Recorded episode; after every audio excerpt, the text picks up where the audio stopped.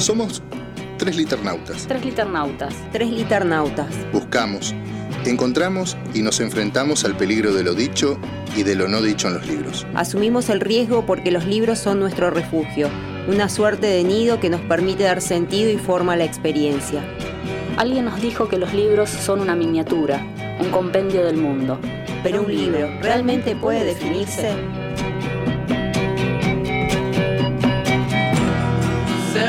Nos habitan con vidas no vividas. Dan profundidad a un mundo inhabitable. Abren espacios en territorios inacabados. Nos protegen cuando la realidad es indiferente. Nos convocan a elucidar nuestra propia experiencia singular. Todos ellos nos permiten jugar, descubrir, gozar, asociar, perdernos. Por eso, exploramos los márgenes amarillos de viejos clásicos. Vamos a la deriva en el mar tumultuoso de los estantes. Buscamos las voces de quienes han creado mundos, con palabras, palabras, con palabras. Somos tres liternautas. Somos tres liternautas. Somos tres liternautas y aquí comienza nuestro viaje entre libros y más libros. Entre lecturas, entre lecturas, entre lecturas y escrituras.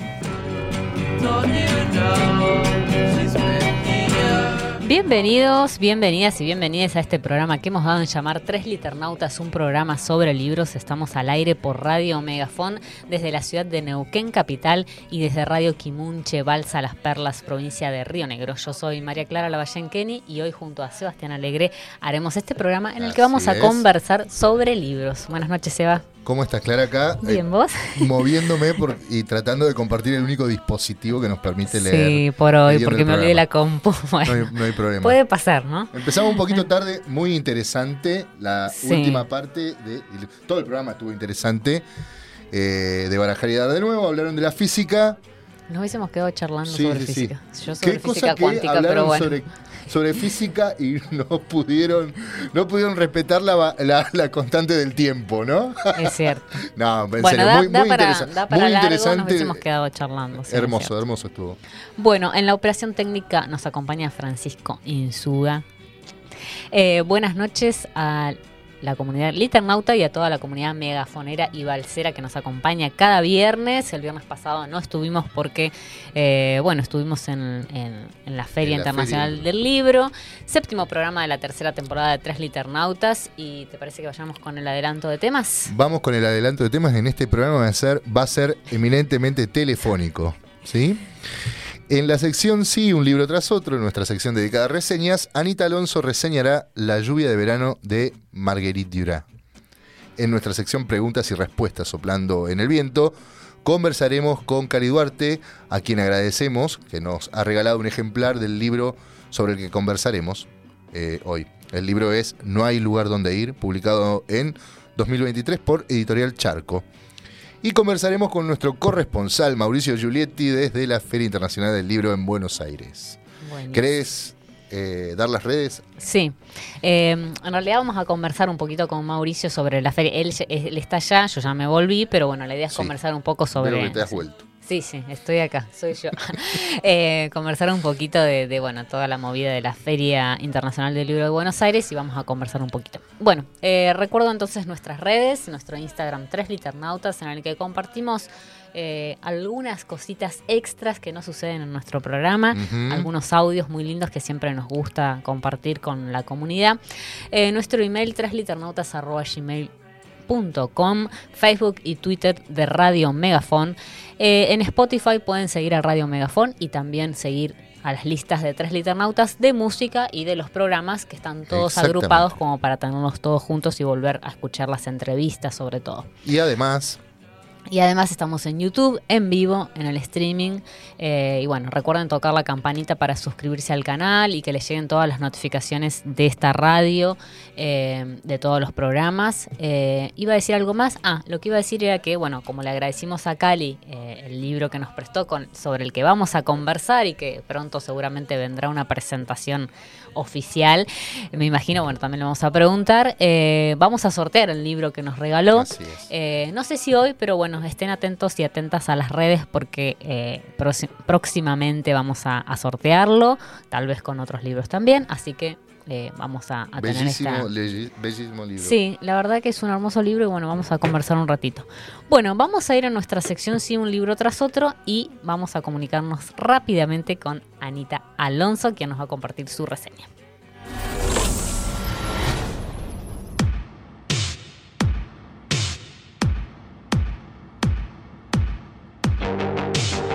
Sí, un libro tras otro. Libro tras otro. Así decía Art que se debe escribir. Hemos incorporado el mismo precepto en nuestra forma de leer. ¿Qué nos fascina? ¿Qué verso nos ha dejado sin proferir palabra? ¿Con qué libro hemos sentido la violencia de un cross a la mandíbula? Sí, un libro tras otro. Un libro tras otro. Un libro tras otro. Un catálogo caprichoso de aquellas lecturas que nos empujaron con furia a un camino que ya no queremos abandonar. Que ya no queremos abandonar.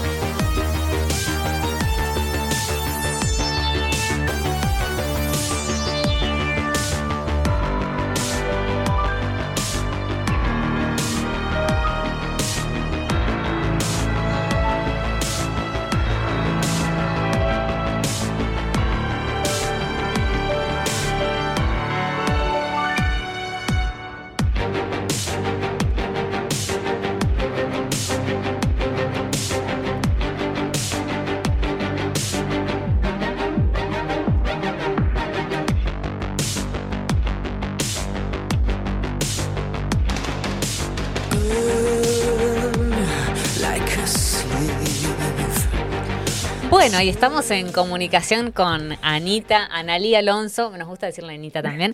Eh, buenas noches, Anita, ¿cómo estás? Hola, buenas noches. Muy bien. Bueno, muchas gracias por, por aceptar esta invitación en la que le contaba a Anita cuando eh, la invitaba. eh, nos, gusta invitar a quienes ya hemos entrevistado, a nuestros escritores y escritoras con quienes conversamos, a que vengan al programa y reseñen algo que está en esa lista de los sí, un libro tras otro, ¿no? De los de esos cross a la mandíbula. Así que bueno, hoy An- Anita nos trae un libro eh, que yo no leí, así que ya me, me entusiasma eh, y ya quiero escuchar, bueno, esa, esa reseña. Bueno, muchas gracias a ustedes por la invitación para conversar un poco de, de lo que nos gusta leer. ¿no? Mm. Eh, bueno, ¿arranco? Sí, cuando sí, sí, vos cuando vos quieras. quieras. Sí. Bueno, bueno, yo elegí para reseñar y compartir con ustedes eh, una novela de Marguerite Duras, se llama La lluvia de verano. Es una novela bas- que bastante tardía, digamos, en, en su recorrido, porque es de 19, en 1990 la publica. Marguerite Duras, eh, la primera publicación es de 1943. Ujú. Bueno, después de ahí ella escribe más de 20 novelas, eh, obras de teatro, guiones de cine, tuvo como eh, mucha producción. Eh, y esta novela me parece a mí que no es de las más conocidas, por lo menos yo la encontré de casualidad, digamos, eh, y no, no había escuchado hablar de ella ni escuché después, pero a mí me pareció tan extraordinaria cuando la leí que bueno, me parecía que estaba eh, eso, estaba bueno conversar sobre eh, sobre esto que no es de lo más eh, de lo que más se, se ha difundido de ella. Claro. Esta eh, esta que tengo yo es de eh, la editorial El Cuenco de Plata.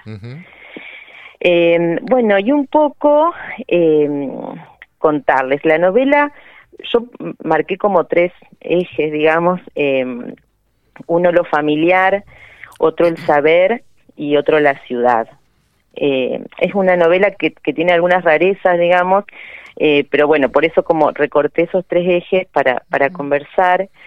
Eh, eh, es una familia que vive en, en Vitry, que es en los suburbios de un, lugar en los suburbios de, París. Eh, ellos son una familia de inmigrantes y que viven de subsidios, digamos, de- del Estado. eh, son pobres eh, y tienen siete hijos. Eh, pero solamente se nombra a dos de los hijos, que son Ernesto y Jean, que, que son los como los protagonistas, digamos, de la novela. Eh, y hay algo que, que es como, como lo central, me parece, del texto, que tiene que ver con el saber. ah, y con la con el saber y con la escritura. Ahora les cuento por qué. Eh, primero, ubicar de esto de lo familiar, a mí me parecía que, eh, eh, digamos, la narración no habla de lo familiar como desde afuera, de lo que sería una dinámica familiar, sino que habla de, desde el, adentro, de, la intimidad, de los vínculos, de, lo misterioso de, la, de la proximidad del otro, digamos, de lo que no podemos llegar a conocer del otro más próximo que tenemos.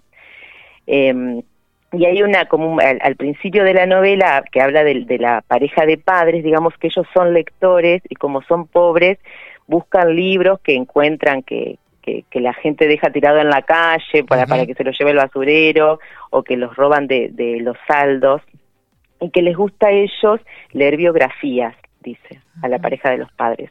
Y que cuando empiezan a leer biografías eh, se dan cuenta de que sus vidas no son muy distintas a las de otros, digamos, y un poco que, que todas las vidas son iguales, más o menos iguales, excepto, dicen, desde el principio la madre, la, la mujer le dice al hombre, excepto con los hijos, que con los hijos nunca se sabe, digamos. Mm.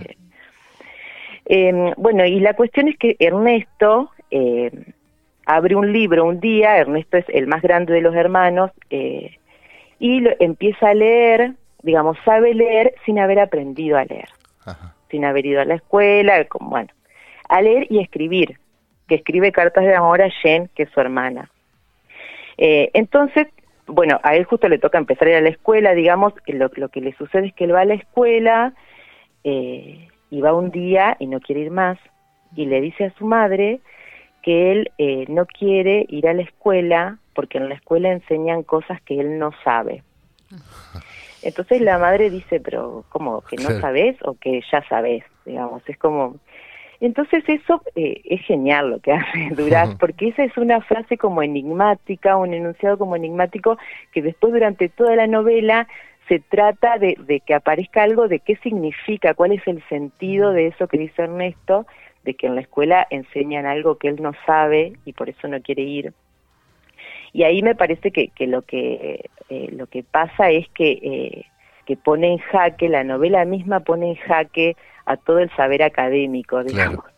Em, y, que el saber no tiene nada que ver con el rendimiento, mm. digamos, es, eh, él se vuelve como, es como un pequeño filósofo, digamos, y el maestro de la escuela va a hablar con él y lo entrevista, va un periodista y lo entrevista, como que quieren saber cuál es el misterio de Ernesto, que sabe y que sabe, dicen como demasiadas cosas, eh, pero no sabe ningún contenido escolar, digamos.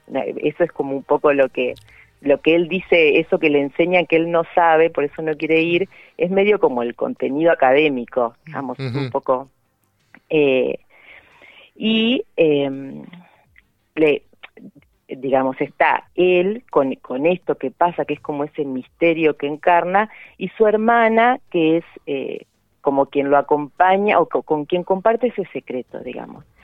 Eh, la hermana es mucho más, eh, más carnal, más, eh, eh, digamos, Ernesto es más como filósofo y ella es como más... Más prosaica. más de, claro. claro. Eh, hay algo que les quería leer, a ver, que es en un momento que, que la, para ver también cómo describe ella en la novela, cómo, eh, que habla de Jen, dice, porque ella ve esa, esa rareza en esos dos hijos, a los otros porque son más chicos y ni los nombran, digamos, ¿no? Pero está todo el tiempo como puesto en primer plano la, esa, esa, la rareza que te puede representar un hijo, digamos. Eh, dice, cuando Jen era pequeña, miraba tanto el fuego, el fuego la fascinaba tanto, que la madre la había llevado al consultorio municipal. Le habían hecho un análisis de sangre. En la sangre habían visto que Jen era una incendiaria. Pero aparte de ese amor por el fuego, ese ligero exceso, era una muchacha hermosa, vital y todo eso.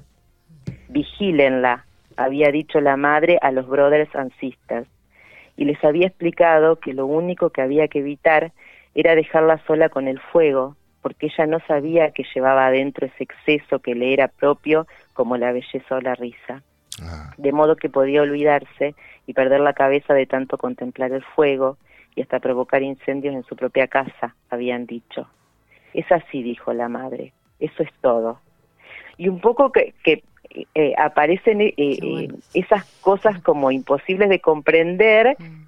y, y, lo soportan, digamos, en todo, en todas las descripciones y los diálogos hay algo de eso que no se entiende, pero que lo soportan. A mí me llamaba la atención también esto de el profesor, después el periodista, todos como mirándolo a Ernesto con, con respeto y distancia, digamos, y no eh, instándolo a que a que vaya a la escuela, digamos. Esto es, es, rara también en eso, ¿no? Como la, la forma de plantearlo.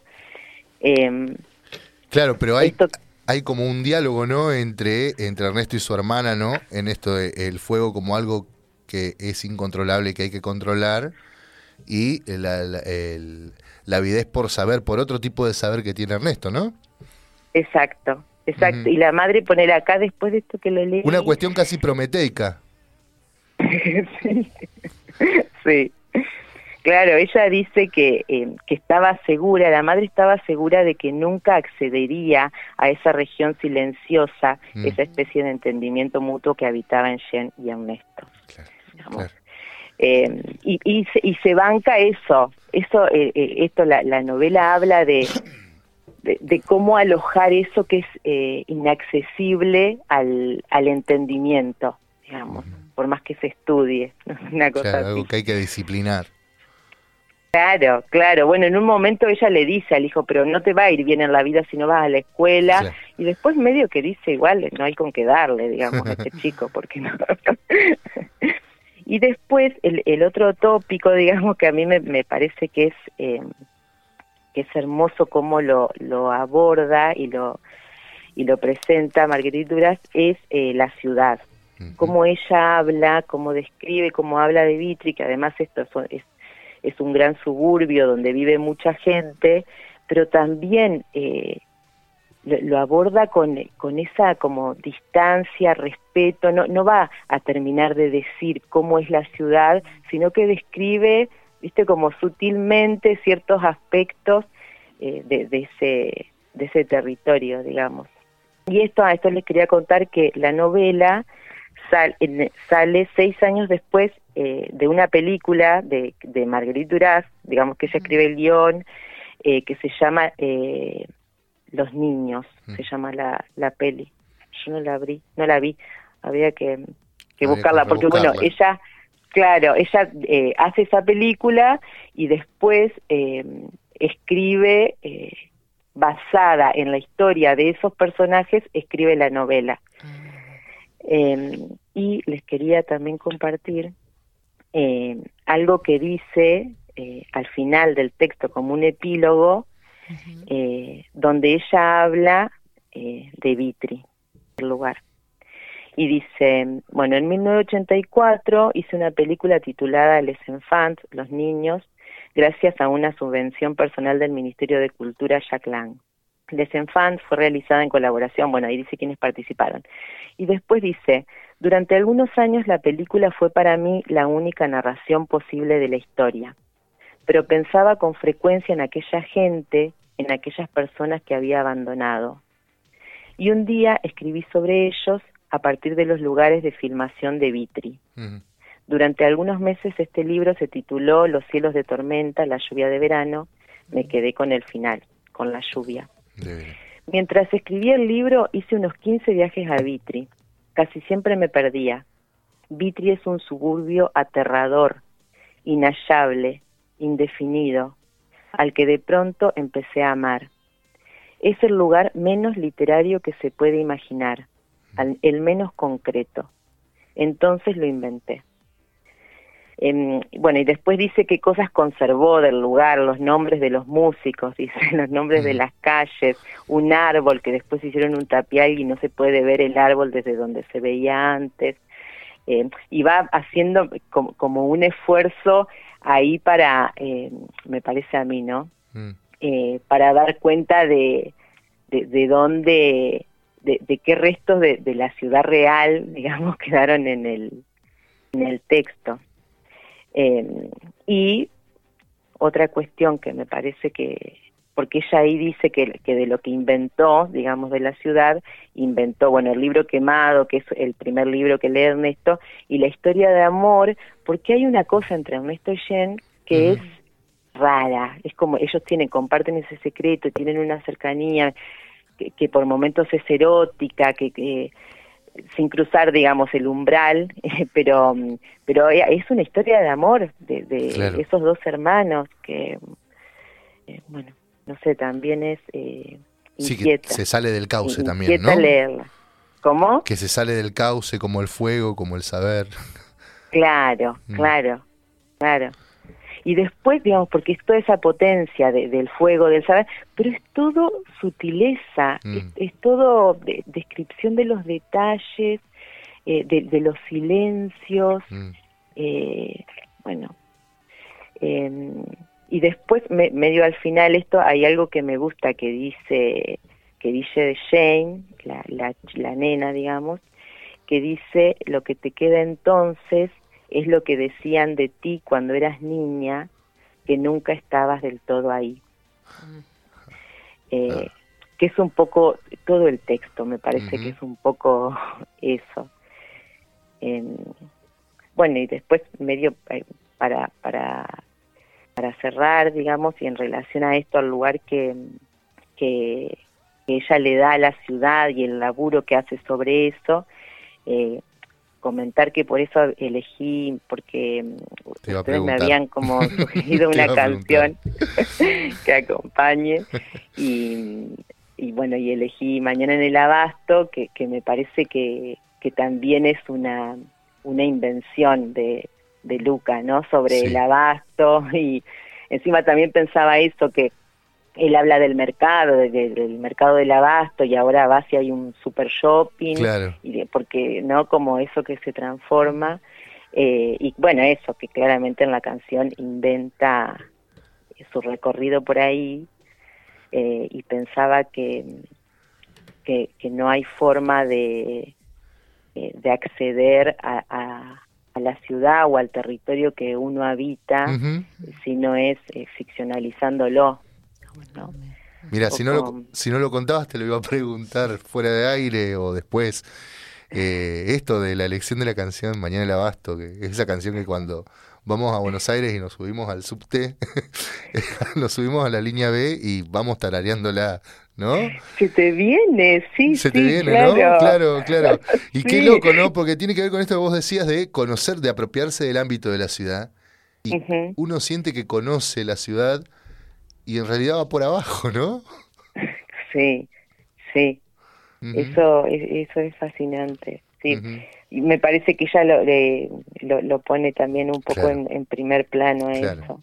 Bueno, y encima ahora que volví a escuchar el tema, después que se me había ocurrido el, eh, eh, que, que podía maridar, digamos, con la novela, y en una parte Luca dice, no vayas a la escuela eh, Mm. porque San Martín te espera, Claro. y pensaba también que eh, tenía que ver con este con esta esto a lo que nos invita un poco Ernesto que es a eh, a, a buscar el, el saber en otro lado, lado. digamos Sí, sí. Excelente, Bueno, excelente Anita. lectura, excelente recomendación. Muchas gracias por, por tu reseña, por el tiempo de, de compartir con nosotros y con la audiencia esta hermosa reseña de La lluvia de verano de Margarit Duras. Eh, bueno, Bueno. muchas gracias, Anita. bueno Nos vamos a escuchar gracias a, ustedes Al pelado Luca cantando mañana en el abasto. genial un beso grande Un beso. Gracias. Hasta luego. Chau, chau.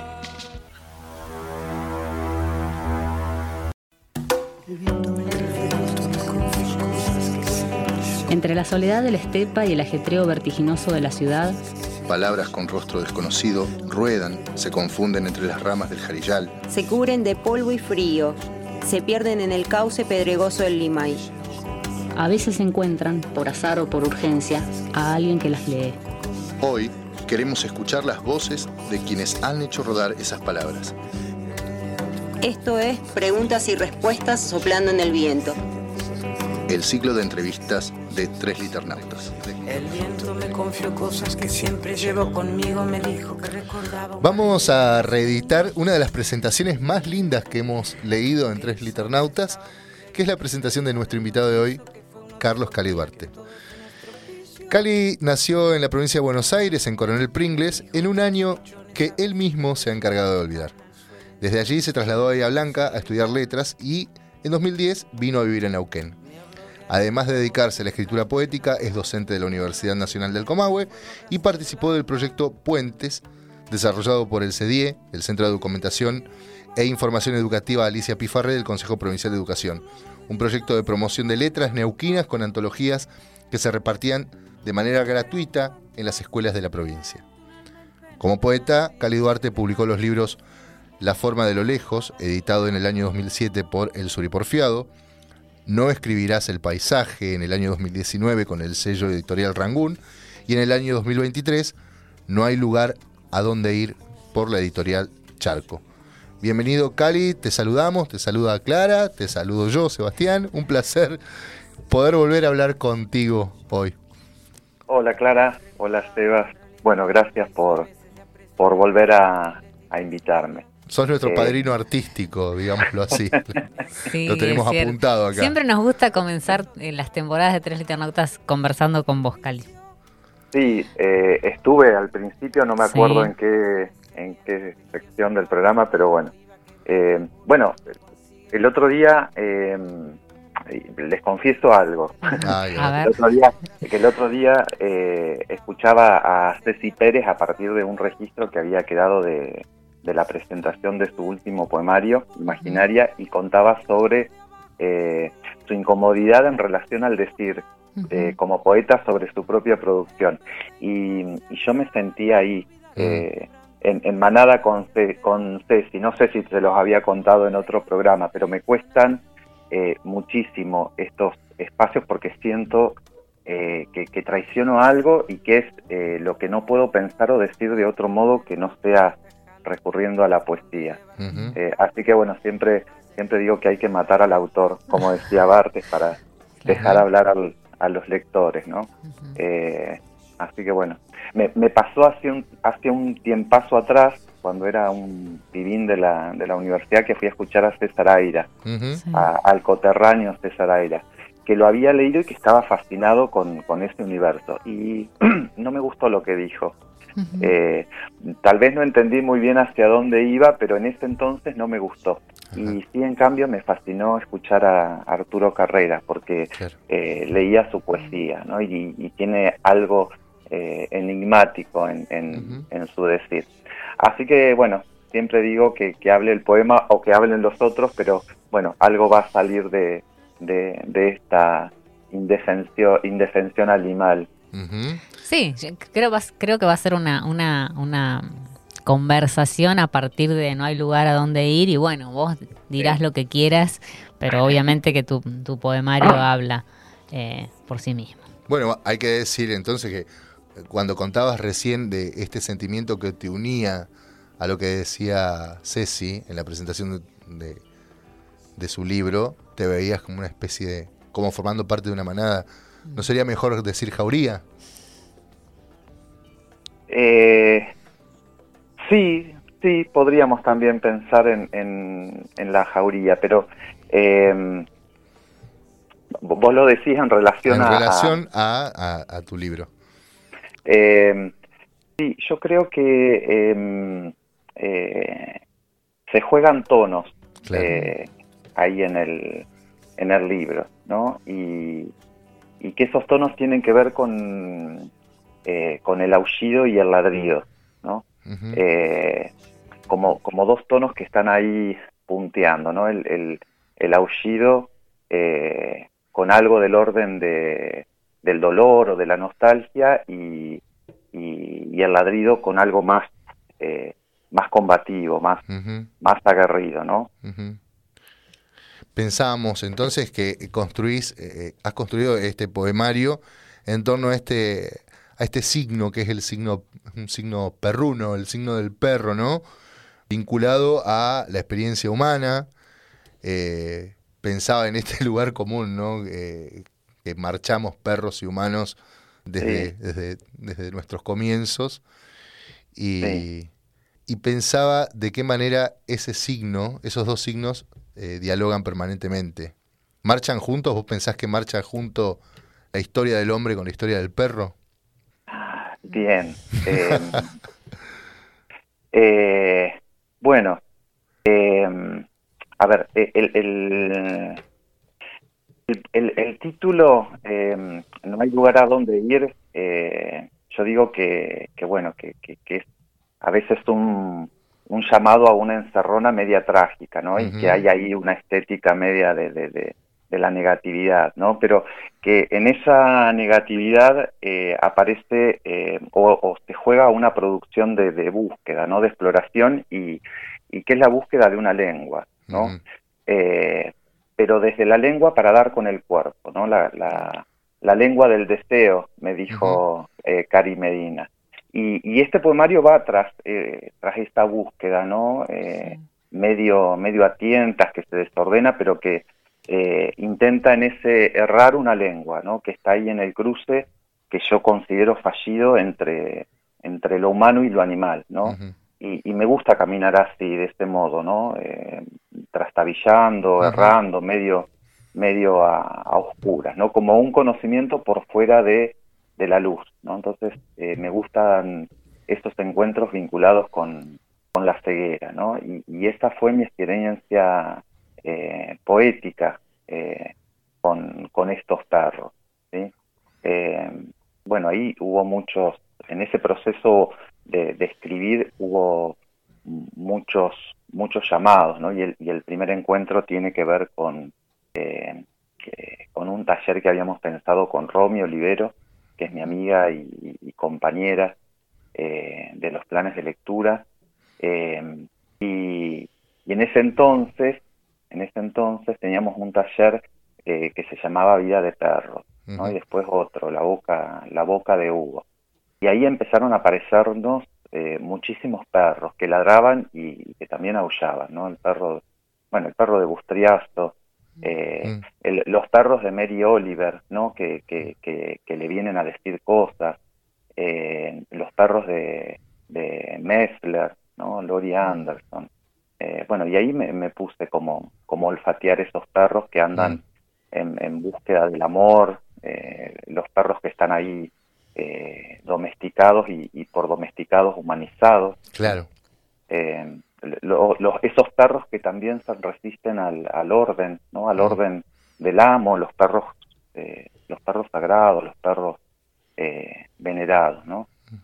eh, bueno, y, y, el primer, el primer poema, el primer poema es, ya no me, no me acuerdo, sí, parece que uno de los, no, sí, eh, hay, hay uno de los, sí, no, el segundo, el segundo el segundo poema, bueno, ahí es, una respuesta a la invitación de Romy, ¿no? Que ella me pide eh, el, perro de papel, ¿no? Y, yo entendí ahí que era eh, un llamado a, esto que vos decís, a la, a la animalidad, ¿no? A, ejercitar una sensibilidad animal si es posible, ¿no? Hacer hablar al, a estos perros o al, o al perro que, que, me habita, ¿no? A la perrada esta que, que anda en manada.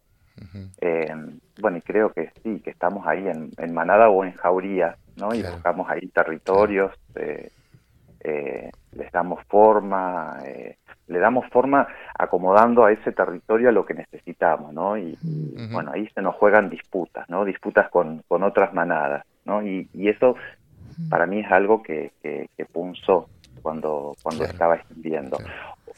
O, tal vez pensándolo ahora es algo que, que, que me me, me punza ¿no? cuando escribo, ¿no? que tiene que ver con eh, el, el, el, territorio y la, y la identidad, ¿no? O, la identidad que aparece jugada en los, en los territorios. Claro.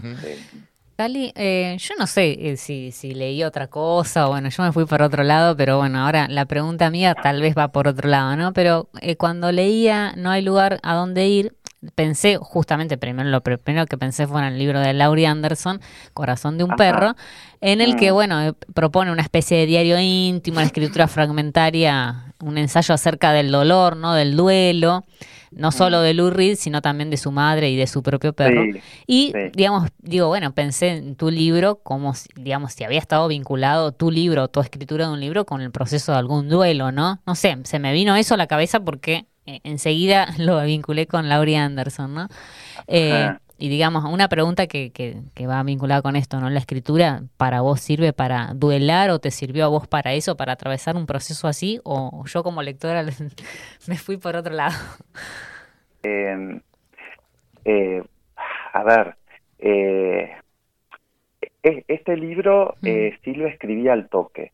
es uno de los libros que, que, que, que pienso que, se escribieron ahí en el contexto de, urgencia, ¿no? Porque eh, lo, escribo en 2020 eh, y, y, fue el libro también más pensado en términos colectivos y no tenía que ser de otro modo porque, bueno, también salimos de, esta coyuntura eh, apoyados en, lo comunitario. Y me parece que el 2020 fue un momento donde muchos quedamos, quedamos silenciados, quedamos ahí muteados, ¿no? Por fuera de, de, del control de lo planificado y, que nos colocaba por ahí en un tiempo del, del vivir sin rumbo fijo, ¿no? Mm. Eh, y, en donde la vida se vivió con mm. una contundencia feroz, pero por, por incierta, ¿no? Y en ese retiro de la lengua eh, mm. no me quedó otra que pensar el cuerpo, el, el, el deseo y el territorio. Tal vez el, el, el duelo tenga que ver eh, tenga que ver con esto, ¿no? Claro. Eh, sí, justo mencionaste algo que, digamos, esta, esta idea de, los poemas de no hay lugar a donde ir exploran esas, digamos, cuestiones metafísicas para mí, ¿no? Como pueden ser el amor, el, dolor y también eh, ese hecho irreductible que es la muerte. Sí, sí. Mm. Em, eh, em, bueno, a ver, a, mí me, gusta también pensarme en, estos eh, eh, hilados de sentido, ¿no? Eh, en estos hilados de sentido. es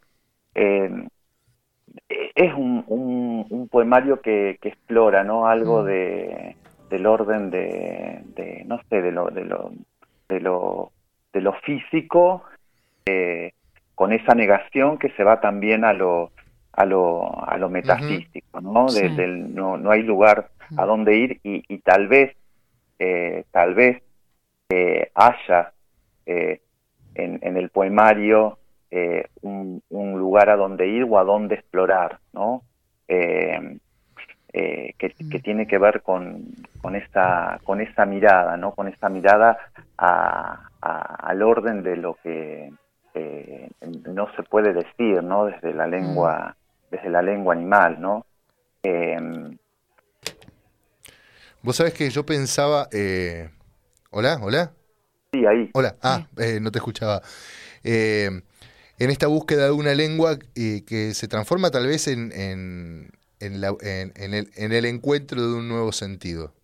Pensaba en el título del libro, No hay lugar a donde ir, y, en esta imagen que solemos asociar a cuando alguien no tiene dónde ir, alguien que está en tránsito, que no tiene dónde recalar, dónde acerenciarse, y sin embargo, en esta experiencia de, eh, que nos tocó vivir a todos, a todas, de, lo hablábamos con Mirta Agostino el, eh, programa anterior, que eh, la, enfermedad que cursamos, que transitamos, subvirtió un poco el, sentido del poder estar en un lugar. Entonces, el no tener dónde ir no significa no encontrar a dónde llegar, sino no, no tener dónde salir. ¿Es así? Es como la imagen del perro atado.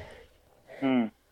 Bueno, el, el, título, em, eh, bueno, yo les decía que, que este poemario em, eh, se, reescribe en clave colectiva, ¿no? Y que se trabajó mucho tiempo con, con las chicas de, de Charco Editora. Eh, y, y, conversamos mucho en relación al, al título, ¿no? Y el título eh, sufrió eh, sus, sus, sus ¿no? Eh, en, en, este poemario el título empezó siendo fragmentos de un perro de este mundo. y después le, le, cambié la preposición, del, del de pasó a ser en, ¿no? Entonces fue fragmentos de un perro en este mundo, ¿no? Y, y este cambio como que le quitaba la, la, pertenencia a un territorio y, acentuaba la condición de, extranjería, ¿no? Un animal en este mundo, ¿no? ¿Qué, qué pasa con este otro, con, con este otro animal? Eh, porque cuando releía el, el, poemario me hablaba eh, la extranjería, ¿no? La extranjería de lo otro, de lo otro en relación a algo, ¿no? De eso que intenta domesticarse, pero que es intento porque en, los juegos de, de, apropiaciones siempre aparecen las resistencias, ¿no? También lo pienso cuando decidí mirar lo animal, si es posible escapar a la mirada eh, antropomórfica, ¿no? Que le da forma. Y después, em, eso que iba a ser el título quedó como una especie de, nota en la primera página, ¿no? Eh, sí, sí, sí. Y, en, en, simultáneo em, eh, aparece la pregunta, ¿no? ¿Por cuál entonces es el título del poemario? Y no hay lugar a donde ir em, recuperó algo del, de este orden de la imposibilidad, porque eh, ese título fue a partir de un señalamiento de las editoras, ¿no? Había un poema que tenía otro registro, em, que justamente le, daba el título, al, le dio el título o le prestó el título al, al, poemario, ¿no? Em, y, me quedé pensando mucho en, ese poema y, en ese título, ¿no? Un poema que, que fue eh, uno de los primeros escritos, que fue justamente escrito en pandemia, en donde, ¿no? Esto, les decía que el cuerpo estaba ahí en retirada, pero pero hablándonos de otra manera, o, por lo menos desde mi experiencia. Y ese, y ese poema intentaba hablar del, del cuerpo, o hacer hablar al cuerpo, ¿no? Un cuerpo en una ciudad eh, sintiéndose sin cuerpo, sin amor, eh, sin contacto, un cuerpo eh, higienizado, lavado, que está fiebrado, que está enfermo, que está eh, hasta contaminado de, de, otras presencias no, no corporales, ¿no? Y ese, ese poema entonces em, fue uno de los primeros aullidos, ¿no?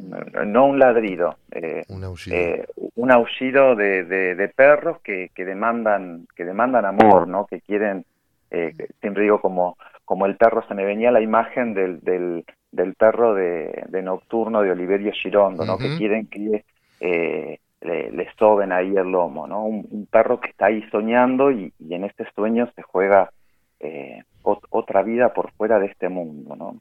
Eh, bueno, con Romy y con Cari también charlamos mucho sobre, sobre el título, ¿no?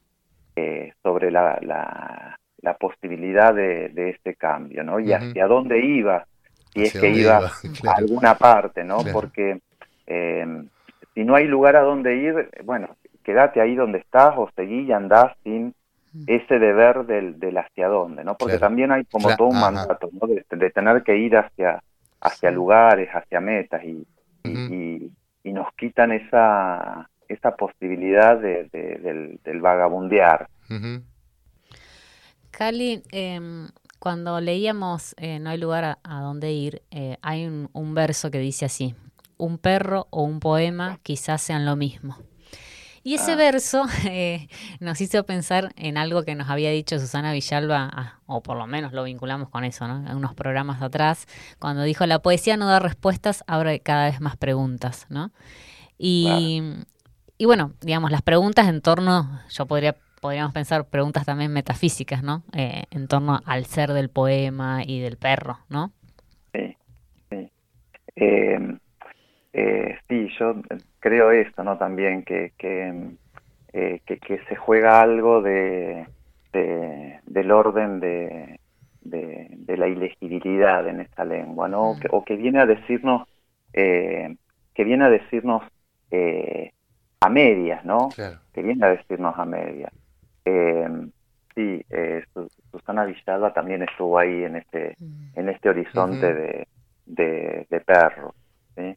Eh, pero sí, la poesía, la poesía la pienso desde, desde ese lugar, ¿no? Desde, desde el lugar también desde el, del, del, del vagabundeo, ¿no? De, del flaneo. De, sí, sí, del, del, del, estar en ese constante errar, eh, siendo, siendo conscientes, ¿no? De este, de, de este saber, ¿no? De, que vamos a, errar, pero sin embargo estamos ahí, ¿no? en, en, esa, en esa búsqueda. Que existe la posibilidad de errar. Yo, yo creo que sí, que la, poesía es, eh, eh, está errando, ¿no? y, ahí se le juega la, se le juega la potencia.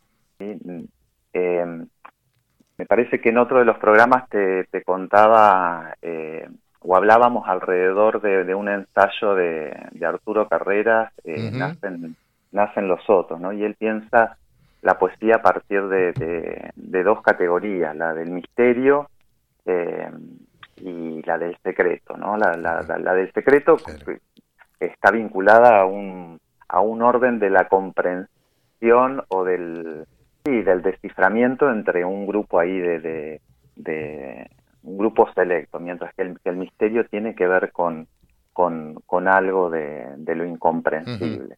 Y, también me gusta, me gusta esa idea de pensar eh, la, la poesía así. Carly, ¿te parece que vayamos a una pausa musical y luego continuamos con conversando? Dale. Bueno, vamos entonces a escuchar un tema musical y volvemos en un ratito.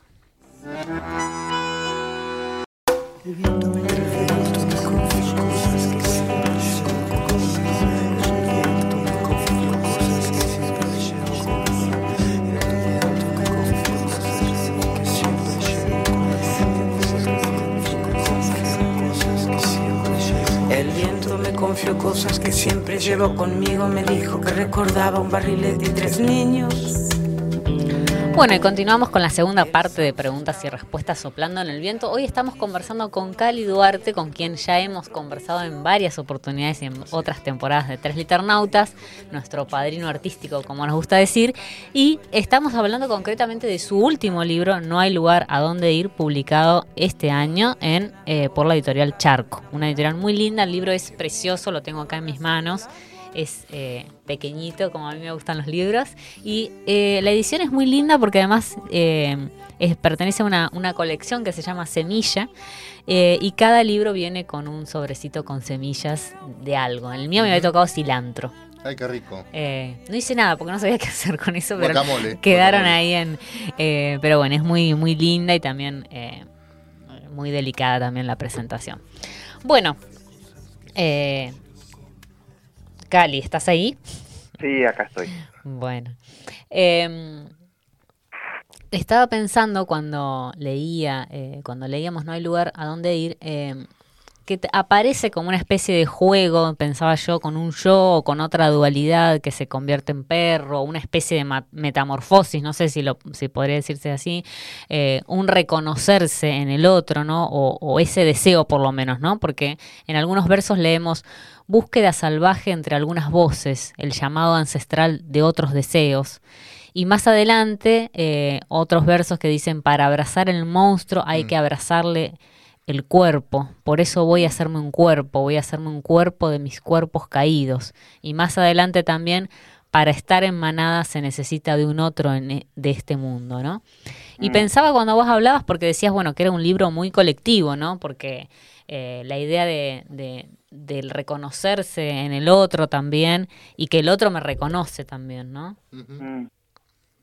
Sí, eh, justamente en relación a, bueno, al, al, al, cuerpo y, a la identidad, em, me acuerdo de, del año pasado cuando, cuando Fernanda eh, me invitó a conversar con, con las chicas del, del IFD9, ¿no? Sí. Eh, y, conversábamos alrededor de, de, esta cuestión de la política del, del cuerpo o el, cuerpo como, como política que está habitado, ¿no? Habitado por, por, por múltiples eh, yoes, ¿no? Em, eh, bueno, y, yo creo que alguien que escribe lo hace siempre desde, desde, desde un cuerpo, ¿no? Eh, desde un cuerpo o, varios, y le presta al cuerpo eh, una, ¿no? que, que, es eh, poética, eh, textual, que es sexual también, ¿no? que, que, también es, es ficticia, pero ficción no como, como, como mentira, sino como en el sentido de construcción, ¿no? Entonces, me parece que, que no hay que no hay modo ¿no? De, de, pensarse por fuera de, de, esta, de esta construcción. pensaba en, en, en, el juego del, del quién soy, ¿no? Y, y yo hoy me encuentro también eh, dándome forma eh, en, en, lo que el otro me señala, ¿no? Nunca me había leído, por ejemplo, produciendo eh, desde el desvío político, ¿no? Sino eh, lanzándome a la poesía como, como lengua de por sí eh, desviada. Y, y, en mi caso, el, el, como les decía, el territorio para mí es, es central, ¿no? Para, para producir, ¿no? Y, y, el territorio tiene que ver con, con un proyecto, con, eh, con una identidad que, que, que, la podemos entender también como una, como una tecnología, ¿no? Porque está eh, indudablemente atravesada de, de, de, relaciones de poder. Eh, bueno, igualmente, sin embargo, intento escribir por fuera de, de estas pretensiones eh, universales, ¿no? Eh, por eso si, si, lo que escribo opera es desde una desde una política yo digo siempre muy íntima no porque no, no me creo el portavoz de, de ninguna de ninguna minoría no eh, sí de, de, una experiencia que, que, puede ser minoritaria. Uh -huh. eh, y, y, sí me parece interesante ver cómo, cómo la identidad se juega eh, se juega en el texto y, y cómo dialoga con eh, como decía clara con, con otras con otras identidades no uh -huh. eh, que, que, están narradas y por fuera del texto no siempre miré ahí con mucha desconfianza las voces que que, que, que dictan verdades o que, uh -huh. eh, que intentan imponer un modo de, de del ser no eh, así que bueno sí no hay lugar a donde ir eh, ahí aparece como un fantasma la, la pregunta la pregunta por el cuerpo, ¿no? ¿Qué, uh -huh. ¿qué puede un cuerpo, ¿no? Uh -huh. Como se, se preguntaba Spinoza, y, sí, o claro. tal vez reformulada, eh, en eh, qué puede una lengua, ¿no? Uh -huh. O qué puede producir una lengua en el cuerpo, eh, y, que es el cuerpo del deseo, ¿no?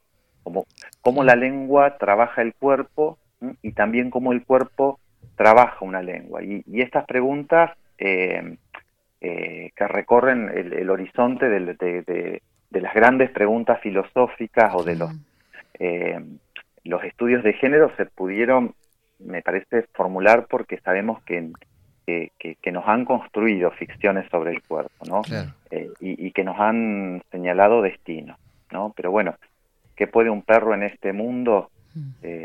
De ahí este, este, este interés estético, ¿no? El, el perro para mí es fuerza, eh, es fuerza política vinculada eh, al amor, al, al, desamor, a la furia, ¿no? también a, a la obediencia. Y, y, me parece que, que, que, que, no hay lugar a donde ir, eh, uh -huh. busca, busca dudar, ¿no? De, eh, busca dudar, eh, busca preguntarse, trata de, de, de estandar algunas pedagogías, claro. ¿no? Donde donde no queremos ser animales eh, o sí. donde sí queremos serlo, ¿no? O, o donde no queremos eh, ser humanos o, o, sí buscamos ser humanos, uh -huh. ¿no? Eh, pero también digo hay hay una posibilidad otra, ¿no? Que es eh, eh, irse irse esos pliegues que, que encuentran pieles y, y, y, tratar de volverse algo, no sé, volverse un poco humano y animal, ¿no? O reconocerse claro eh, en lo animal de, de lo humano. Uh -huh. sí. Claro. Vos sabés que. Ah, ah, perdón, no, yo ah. sigo anclado a la imagen esta. Vos decías, a la imagen esta del de, de, de, signo perro, ¿no? Eh, decías, eh, hablabas de la construcción, de, la intención de construcción de una lengua, ¿no? De una lengua para quien dice, pero también el, eh, la invitación para eh, encontrar la lengua quien, quien escucha, en este caso quien lee, ¿no? y pensaba en, en, a veces a la noche cuando uno está que escucha eh, los ladridos lejanos y a veces no tan lejanos y los escucha solamente como ruido y, eh, y tal vez consista en prestar atención de que esos ladridos son ladridos de hartazgo de la cadena, ladridos eh, de diálogo con otros con otros perros atados eh, que quieren volver a juntarse y a hacer manada, eh, el aullido eh, de dolor y lo pensaba en torno también a a, eh, a, lo político, a quien, quien a veces mira de lejos una marcha, una movilización, y solo percibe el ruido y no se detiene a escuchar, ¿no? Sí, sí. Em, sí, yo, a, eh, a, ver, estoy pensando en, en, en, esta cuestión, ¿no? De, de, de, de, esos tonos también que son, ¿no? Que son, que son, son tonos políticos, ¿no? claro. Eh, eh, eh, sí, eh, yo insisto y me parece que más con este, digo, este poemario como que me, me, me, llevó a pensar, ¿no? esa relación entre territorio y, política, ¿no? Eh, eh, como, como un como un proyecto eh, identitario, ¿no? Algo de, de, lo común se, se me está se me está ahí jugando, ¿no? porque realmente el, territorio está eh, delineado por, por, cuestiones de, de, poder, ¿no? Eh, por eso digo, si, si, lo que escribo opera de, manera política es desde una política muy, muy íntima, ¿no? Muy íntima. Eh, y, a veces también me, me pregunto si, si, quiero ser leído desde ahí, ¿no? Porque mm porque estoy escribiendo eh, estoy escribiendo poesía, ¿no? Eh, y, si quisiera por ahí una intervención política, no sé, escribiría, no sé, ensayo. O la, o la militaría desde otro, desde otro tipo de, escritura. Ali, yo me, me, quedé pensando recién cuando decías, bueno, que no hay lugar eh, a dónde ir, indagaba sobre algunas preguntas, algunas que vos hiciste con respecto al cuerpo y el lenguaje, y digamos algunas... Eh, que vos, digamos, que son evidentemente, están planteadas como preguntas, ¿no? Como les cuento a la audiencia, dice, por ejemplo, ¿de dónde vienen las palabras que acompañan al extranjero? ¿Desde dónde se escribe un perro? ¿Un ladrido puede ser patria? Y otras, como por ejemplo, hay un resto de lo que seré, hay un resto de lo posible siendo. Y otras, pienso que si bien no están anunciadas como preguntas, aparecen, ¿no? Como, bueno, ya algunas las mencionamos, ¿no? Como esto, la muerte como algo irreductible. El problema del lenguaje, que pensaba que también es un tema que atraviesa no solo este poemario, sino creo que tu obra, porque creo que es una, preocupación tuya, digamos, como escritor, mm. eh, y el problema de la traducción que también lo planteas, eh, mm. ¿no? En este poemario. Sí, sí. Eh, eh, siempre tuve una, eh, una, una, relación amorosa y conflictiva con, con la palabra, ¿no? Mm. De, de, como, como de una seducción que se está jugando en, en la retirada. Bueno, el, el deseo, eh, decía Lacan, que tiene que ver con eso, ¿no? Con lo que mm. se, se escabulle. Y para mí lo, lo imposible de, de la palabra es condición de posibilidad para pensarme escribiendo, ¿no? Em, esto que yo les decía, algo, algo imposible eh, al, que queremos ganarle algo, no sé bien qué, ¿no? Aún sabiendo de esa imposibilidad, porque si, si no, bueno, dejaríamos de escribir. Claro.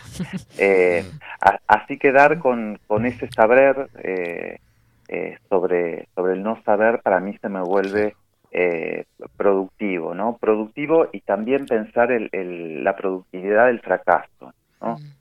Em, tal vez haya, vaya por ahí eh, el, acercamiento al, al, despojo hoy en mi escritura. Eh, mm. Tomás, Tomás Watkin me marcaba como algo interesante, sobre todo en, en, la lectura de, de, mis últimos poemas, cómo hacía para moverme, eh, eh, para mover la anécdota, ¿no? Mm. Él me decía cómo la anécdota eh, se iba a un terreno súper, súper vaporoso, ¿no? Y, y, y, ahora pensando en, en los títulos de, de, los otros poemarios, hay algo de eso, ¿no? De, no sé si de lo imposible o, o, o, mejor dicho de lo, de lo impreciso, ¿no? Yo me acuerdo, Sebas, cuando en, en uno de los programas eh, eh, me, decías algo sobre esto, ¿no? Sobre los límites o la experiencia límite del lenguaje, ¿no? Claro. Y, ahí me parece que, que estabas eh, leyendo, ¿no? Una, una poética, ¿no? Una poética que la puedo pensar, que la puedo pensar hoy. Eh, Cali, eh, me quedé con algo que dijiste, bueno, retomando algo que decía Lacan sobre el deseo se escabulle y pensaba que el deseo muchas veces se escabulle en este disciplinamiento eh, de la sociedad, ¿no? Y también mm. de, del lenguaje, ¿no? Que a veces también nos mm. disciplina. Y pensaba en uno de los últimos poemas que, que, está al final, ¿no? Que como lo pensaba como un texto performativo, ¿no? Que dice, escucha, qué deseo te quiebra el cuerpo. Ah. y cuya forma puede ir cambiando, pero no mm. así el sentido, ¿no? Que, es como lo que se va como rompiendo ahí, que eh, digamos, le cuento a la audiencia, se lo voy a mostrar porque además tiene otra, otra estructura también, ¿no? Eh, se va cambiando el orden de esa, de esa frase, pero eh, siempre aparece lo mismo, digamos, el, está el sentido, ¿no? Como buscar ese deseo original y, salvaje, ¿no? creo que hay, digamos, hay un, un deseo también en esa escritura, ¿no? De, de volver a, encontrarnos con ese deseo original, ¿no? Sí. Eh, bueno, eh, el, eh, ¿qué, pregunta, no? La pregunta... por, no sé si el deseo. Por el... Sí, sí, sí, por el deseo, ¿no? La pregunta que se escabulle. Mm. Por el, sí, sí, sí, sí, por, por el deseo y, y un deseo que, que no alcanza, que no alcanza a, a poder nombrarse, pero que sí se, se presiente, que, que, que, sí en algún punto eh, nos da forma, pero eh, que, tiene que ver con, eh, con el lenguaje del cuerpo, ¿no? que tiene que ver con el lenguaje del cuerpo. de hecho, el, el, el, el, el libro... el, el, libro juega también con, mm. con esa materialidad o cómo se va eh, volviendo, cómo se va corporeizando, ¿no? Eh, por eso digo, el eh, pensar el, los fragmentos, ¿no? Los fragmentos del deseo, ¿no?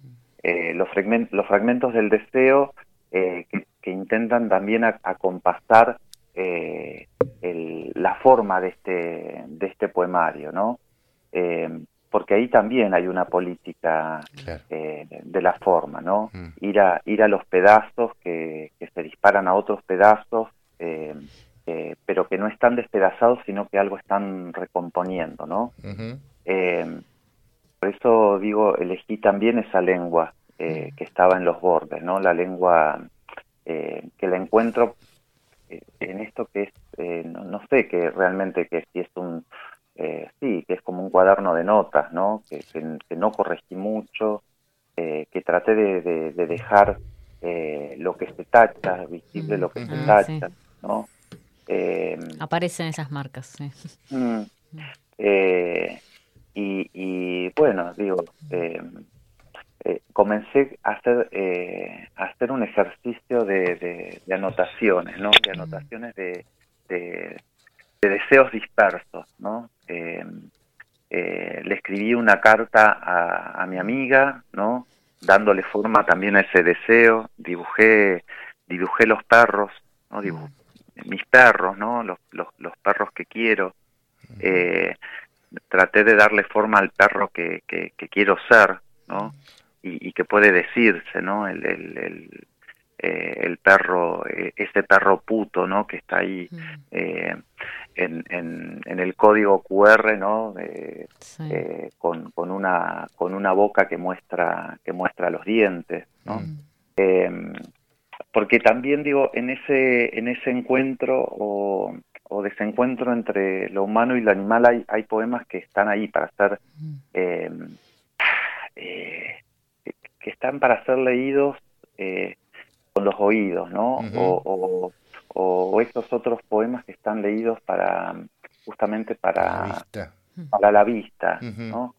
Em, así que también eh, eh, esa desprolijidad ¿no? del, eh, de las ceras ciegas tiene que ver con, con, con, un, con una búsqueda, ¿no? con un tanteo, ¿no? que, que, que es un tanteo deseante que es un tanteo deseante. Con esa batalla que se, que se olfatea en los márgenes, ¿no? Sí, claro, claro. Y, y a veces también, eh, digo, colocándome en el lugar del, del, del, del margen, ¿no? Porque eh, eh, me encontré en un momento intentando ¿no? ordenar esta, esta masa de materiales y, justamente me sentí ocupando este lugar ¿no? del, del, amo, ¿no? Del, del, que trata de darle una forma coherente al, al, al deseo animal, ¿no? Eh, que, que, como veníamos diciendo, poco se deja domesticar, ¿no? Entonces eh, quise correrme de este lugar del, del, del intérprete, así que dejé que saliera algo, ¿no? Como, como, te decía, Seba, como, como, como una voz o, un aullido o un ladrido, eh, algo que tiene, que tiene forma incierta, eh, eh, como, como inciertos son los rumbos del deseo, ¿no? fue eso, ¿no? También algo, algo de lo que quise hacer, ¿no? Renunciar un poco al, lugar del, del, que domestica. ¿no? Em, y, bueno, y volviendo sobre esta cuestión también del, del, territorio, ¿no? Como ahí también hay algo del orden de, del deseo, ¿no? Del deseo de, de, querer, eh, no sé si, sí, puede ser llegar o estar, ¿no? Em, bueno, eh, el, el texto busca otra textura y, y también desterritorializarse, ¿no? De, de, porque se va del objeto a la nebulosa, ¿no? Porque aparece un código QR eh, que se va, ¿no? A, este otro territorio, el de las fotos, eh, al territorio de, la, voz, ¿sí? Eh, y de eso se encargó mi amigo Marcos de llevar el ritmo del, del poemario a esa sintaxis del, del video, ¿no? Ahí eh, me acompañó Marco, ¿no? Con, y con él también charlamos mucho eh, en pensar ese otro, ese otro lenguaje. Sí, no habíamos hablado mucho de eso, pero bueno, qué bueno que, lo recuperaste, Cali. Bueno, Cali, la verdad que eh, nos quedaron preguntas por hacerte. Todas, muchas. seguiríamos conversando, pero bueno, tenemos que, que que cerrar este, este programa. Tenemos otro, otro bloque por delante.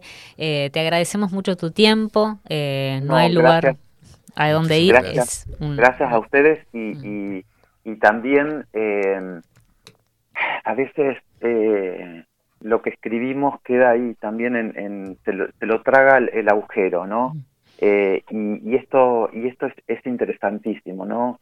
hacia dónde hacia dónde las lecturas, ¿no? eh, eh, ¿qué, qué, pasa, eh, qué pasa, ¿no? Em, con ese texto que se pone a, rodar y a veces queda ahí en un eh, abismo silencioso y, está buenísimo em, lo que lo que hace decir un texto en un, en un lector, ¿no? Esto esto también de, de pensar por fuera de de la planificación, ¿no? De, de, la planificación de lo que el otro va a encontrar, ¿no? Por eso eh, eh, está buena esta, esta, esta palabra, este texto leído por ustedes que en, en, algunas derivas se me volvió otro texto y eso está buenísimo. Eso está buenísimo. Te mandamos un abrazo enorme, Cali. Nos estaremos viendo. Igualmente. Bueno, muchas gracias pequeñísima pausa musical y volvemos con el último bloque de Tres Liternautas. Bueno, estamos en nuestro último bloque en el que vamos a conversar un ratito con nuestro corresponsal. hoy heavy, heavy, heavy. sí, sí, ah, por el tema de CIS. Eh, vamos a conversar con Mauricio Yulite que se encuentra en Buenos Aires en la Feria Internacional del Libro de Buenos Aires. Buenas noches, Mauricio. ¿Todo bien? Hola, Mauri, ¿cómo andás? Muy bien. Acá estamos. Esta vez me enviaron a Buenos Aires. Bueno, a ver, ¿qué tenés para contarnos? Tengo para contarles mañana, por ejemplo, sábados. Primero que hubo una, mucha presencia de poetas y editores neuquinos. Eso se puede encontrar en la página del ministerio, pero por suerte hubo mucha presencia con mucha mm. asistencia también. Mañana va a estar Silvia Mellado a las 20 horas presentando Cantos de Mayo. Bien. Eh, vamos a estar también algunos poetas neuquinos que integramos una antología eh, que se llama Sentir Malvinas, que mm. surge de un concurso de la, de la Universidad de La Matanza. Eh, va a estar presentándose a las 19 horas ahí en, también en la Feria del Libro, esa antología y ese libro, y va a haber lectura. Eh, hoy estuvo Marcelo Gobo, también un compañero de San Martín de los Andes, eh, presentando sus últimos tres libros, muy interesante. Y como dato curioso que me parece que está bueno para poder tener, tener ahí a mano, sobre todo todos los que somos docentes, que la Biblioteca del Congreso hizo una antología de microficción, que si ustedes se meten en la página de la, de la biblioteca, tienen con QR para acceder a los textos. Hay autores de toda Latinoamérica, también está, hay autores como, está María Cristina Ramos representando Neuquén, y es muy, muy interesante porque además es de libre acceso y se puede descargar el libro completo para cualquier tipo de soporte, digamos que no sea papel. Bueno, lo vamos a linkear entonces después en, nuestras redes. Bueno, Mauricio, em, ¿algún comentario sobre la feria que te haya, más allá de, estas actividades que, que mencionás como, eh, como importantes, ¿no? Eh, me parece muchísima gente, demasiada gente, muchísima gente, demasiada por momentos. Me parece que hubo mucha más movida desde las provincias en función del año pasado. Todo el sector que son las provincias tuvo mucha actividad, mucha lectura, sobre todo de poesía, presencia de muchos poetas que por suerte las provincias van llevando y van leyendo y con buena convocatoria de público. Creo que eso es lo que puedo rescatar como novedad frente a años anteriores. Perfecto. Sí, es cierto. Excelente eh, cobertura de nuestro corresponsal Mauricio Giulietti en la Feria Internacional del Yo Libro. donde me digan voy, chicos. Bueno, sí, sí, te, te, mandamos para allá esta vez. Bueno, Mauricio, muchas gracias por, por la comunicación eh, y por hacernos un, un, resumen desde Buenos Aires, desde la Feria Internacional del Libro de Buenos Aires. Te mandamos un, abrazo grande. Siempre. Abrazo, Mauri. Nos vemos. Chao, chao. Bueno. Conversábamos con Mauricio Giulietti desde Buenos Aires, desde la Feria Internacional del Libro de Buenos Aires. Nos hizo un pequeño resumen de algunas de las actividades que se van a llevar a cabo mañana. Vamos a una pausa musical breve con una, un temita que pusimos y luego ya volvemos para el cierre. Bueno, y de esta manera vamos cerrando este programa de Tres Liternautas. Hoy en sí un libro tras otro. Anita Alonso nos recomendó la lectura de La lluvia de verano de Margaret Duras. Conversamos con Gali Duarte sobre su último libro, No hay lugar a donde ir, publicado por Charco Editora en el 2023. Y luego conversamos con Mauricio Giulietti desde la Feria Internacional del Libro de Buenos Aires. ¿Qué temas escuchamos hoy, Hoy hemos escuchado Mañana en el Abasto de Sumo. El tema está en el disco After Chabón del año 1987. Perro Amor Explota de la agrupación Bersuit Bergarabat. El tema está en el álbum De la Cabeza del año 2002. Escuchamos una versión muy linda, muy linda, porque no está cordera, que es de eh, una live session de la Cabeza 2. Eh, escuchábamos casi entero Hey, Bulldog de los Beatles, eh, que el tema está en el álbum Yellow Submarine, pero la versión sumamente heavy del señor Alice Cooper, que, que podemos encontrar en un álbum tributo que se llama Butchering the Beatles. Algo así como cortando como un carnicero a los Beatles, ¿no? Del año 2006. Y el single Oye tu lamento del grupo colombiano Frente Cumbiero junto a la Delio Valdés, la Delio Valdés del año 2019. Todas estas canciones y muchísimas otras más están en la lista de reproducción de Tres Liternautas que pueden encontrar en Spotify.